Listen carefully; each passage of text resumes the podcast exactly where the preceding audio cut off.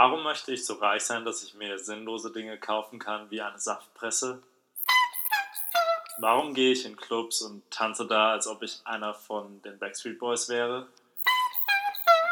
Warum mache ich Fotos für Instagram, bei denen ich in die Ferne gucke, obwohl ich weiß, wo die Linse ist?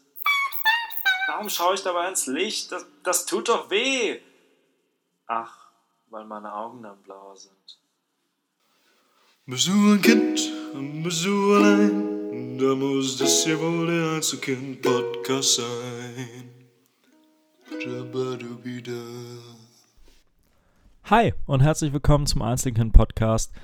Heute an einem Donnerstag, äh, der Donnerstag vor Weihnachten, äh, bald vierter Advent, bald ist es soweit, bald fahren wir alle nach Hause. Ich fahre auch nach Hause. Ich äh, mache ein bisschen kuriose Weihnachten mit, äh, mit einer Weißrussin und einem, einem Ägypter, den wir zu uns nach Hause verschleppen und dann feiern wir alle zusammen mit, äh, mit den Freunden und der Familie. Das ist so ein bisschen wie so ein, wie so ein, da habe ich letztes Jahr schon mal auf Instagram gepostet, das fühlt sich so ein bisschen an wie so ein Till Schweiger-Film. Äh, mein Mitbewohner, der Ägypter, kann auch dann kein Deutsch und alle in der Familie versuchen dann laut mit ihm zu reden und äh, ihm, ihn irgendwie ins Boot zu holen. Meine Oma und Opa schreien ihn an, weil für sie ist äh, Englisch sprechen einfach laut auf Deutsch zu sprechen. Und so ist es alles so ein bisschen so wie, wie, wie halt so ein Till Schweiger-Film. Ähm, wir sitzen da zu Hause, Freunde, Familie. Multikulti Weihnachten. So ist äh, Weihnachten bei mir. Am Sonntag fahre ich nach Hause, und dann freue ich mich darauf, gemästet zu werden, Chaos zu haben. Und am Montag, das habe ich ja in der letzten Folge schon erzählt, am Montag, an Heiligabend, dann erstmal meine Weihnachtsgeschenke zu kaufen. Der Stress ist real. Ja.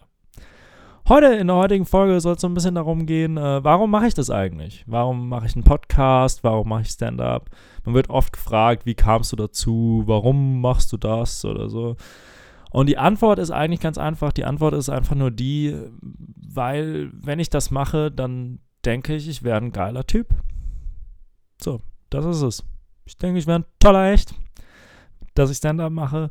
Und ich glaube, das ist irgendwie der Grund, warum wir, warum wir überhaupt Sachen machen. Also es klingt jetzt erstmal sehr, sehr arrogant und eingebildet, aber ich glaube, vieles ist immer darauf zurückzuführen. Ähm, wenn ich reich sein möchte, wenn ich Geld verdienen möchte, dann mache ich das, weil ich dann denke, dann bin ich besser als wenn ich kein Geld habe. Äh, ich glaube so oder so, so ein bisschen, da steckt so ein kleiner Evolutionstheoretiker in mir. Ich glaube schon, dass wir viel wegen Sex machen, viel wegen Anerkennung, weil unsere, unsere Bedürfnisse sind ja so irgendwie gedeckt. Zumindest meine Bedürfnisse in meinem Leben sind gedeckt.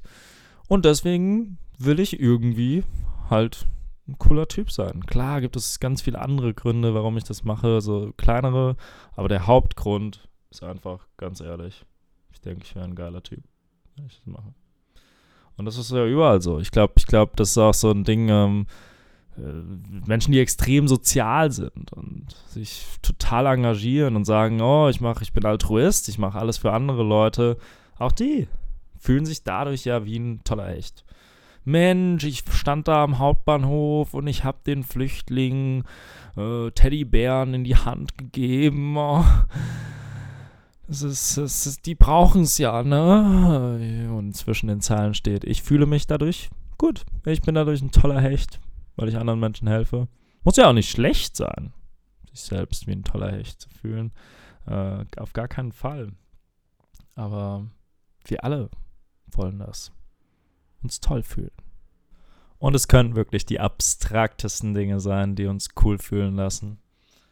Gutes Beispiel dafür ist, finde ich, immer so ähm, bei heterosexuellen Typen, dass sie sich, dass sie sich irgendwie cool dabei fühlen, toll dabei fühlen, einen homosexuellen, homosexuelle Freunde zu haben. So, ja, ich habe äh, hab auch homosexuelle Freunde. Das ist cool, ne? Vor allem ich, ich komme vom Dorf, ich komme vom 450 Einwohner-Dorf, da, da, da gab es keine wirklichen Schwulen. Aber wenn man jetzt so einen schwulen, guten Kumpel hat, ja, dann ist man, dann ist man cool. Dann, dann ist man auch irgendwie stolz darauf weil man dann auch wieder ein besserer Mensch ist. Oder ich habe ich hab auch viele ausländische Freunde, das macht mich cool. Sich cool fühlen wegen schwulen oder ausländischen Freunden ist natürlich äh, rassistisch und homophob. Aber hey, was tut man nicht alles, um Weltbürger zu sein? Das ist genauso komisch, wie wenn Menschen sich gut dadurch fühlen, ein Tiermensch zu sein. Ich habe durch nichts in meinem Leben mehr Hass einstecken müssen, als wenn ich regelmäßig mal gesagt habe, dass ich nicht so der Tierfreund bin. Wie kannst du nur? Das ist, das ist, ich glaube, ich glaube, da verstehen Menschen echt überhaupt keinen Spaß. Es tut mir leid. Ich bin halt einfach nicht so der Tierfreund. Die sind mir nicht kommunikativ genug. Und zack, schaltet ein Zuhörer nach dem anderen ab. Vielleicht mag ich auch nur keine Tiere, weil ich dann denke, dass ich ein toller Hecht wäre. Ein Rüpel gegen die Mainstream-Meinung. Beim Stand-up ist es auf jeden Fall so, dass ich das mache, weil, weil ich möchte, dass die Leute mich mögen. Das ist mir wichtig. Das kann man, glaube ich, auch gar nicht abstellen. Das, äh, ich kann mir nicht vorstellen, dass jemand auf die Bühne geht und sagt, ich möchte, dass die Menschen mich hassen.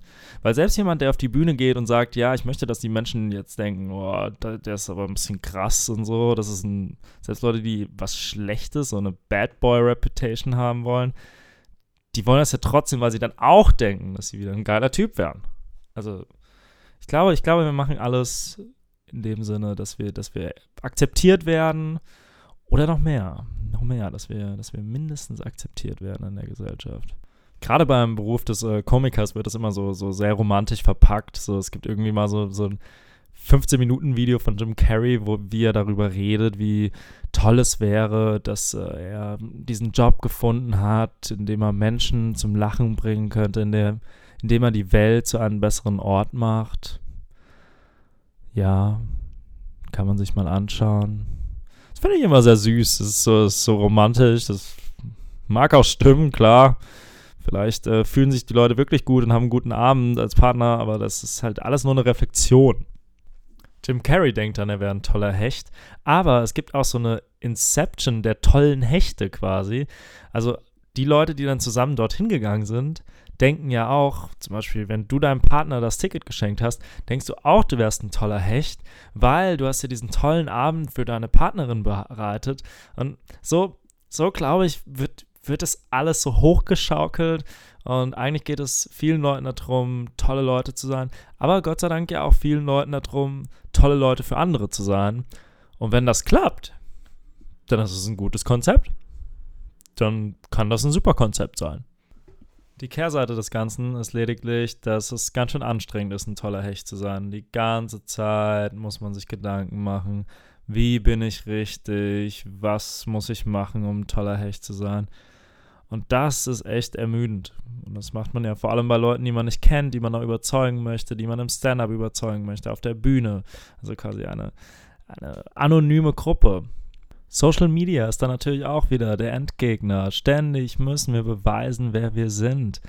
Oder auch im Club, vor einer, auch vor einer anonymen Gruppe muss man bestehen, die um dich herumstehen, die zwar ein Gesicht haben, aber die du nicht kennst, aber du denkst, sie sehen gut aus und dann möchtest du, dass sie auch denken, du siehst gut aus und bist, bist toll. Und das ist, ist ganz schön ermüdend. Manchmal möchte man einfach nur sagen, nee, heute habe ich keinen Bock, ein geiler Typ zu sein. Und das das ist das, was ich, glaube ich, an Weihnachten so gerne mag. Was jetzt am Montag ist, und damit schließe ich die Episode auch. Das funktioniert an Weihnachten einigermaßen gut. Natürlich kann man nie ganz abstellen, diesen tollen Typkomplex. Aber an Weihnachten bei der Familie, da vielleicht noch am meisten.